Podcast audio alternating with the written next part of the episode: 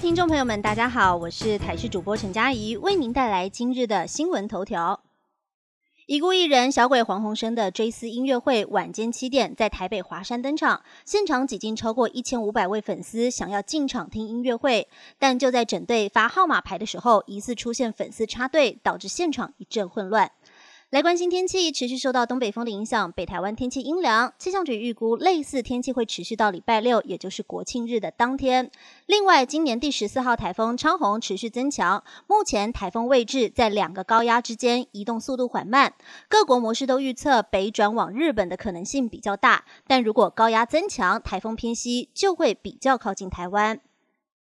网球球王乔科维奇之前在美网赛场上疑似情绪性击球打中线审，当场被判失格。如今在法网历史重演，为了救球又打中一名线审的头部，不过这一次明显纯属意外，躲过失格的命运，最终直落三击败对手，连续十一年闯进法网八强。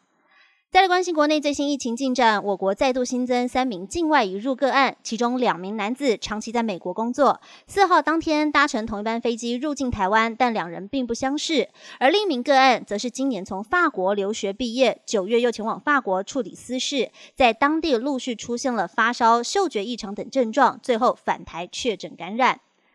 最新社会消息：台南市殡仪馆今天中午十二点五十分，经传枪响，一名方姓殡葬业者疑似跟人结怨，在馆外的明德厅遭人行刑式近距离开枪轰中头部，当场没有生命迹象。方姓男子妻子在场目睹了全程过程，向警方指称，在逃枪手是一名郭姓男子，是先前办丧事的丧家家属。枪手逃亡四小时，警方在下午四点三十分，于郭姓嫌犯的高雄住处逮人，起出作案用的枪支。之与子弹十七发。再关心新闻抢先报，教育部日前发函要求幼儿园食材应该采买国产猪肉。教保工会今天有呼吁，对于托婴中心和居家保姆要采取相同规范。香港特首林郑月娥今天重申不容许港独渗入校园，并且指出校园需要有人把关，大学也有责任宣扬国家安全意识。国际讯息则是要来聚焦中印边境冲突，印度限制中国企业投资，中国驻印度大使喊话，指称做法根本是损人不利己。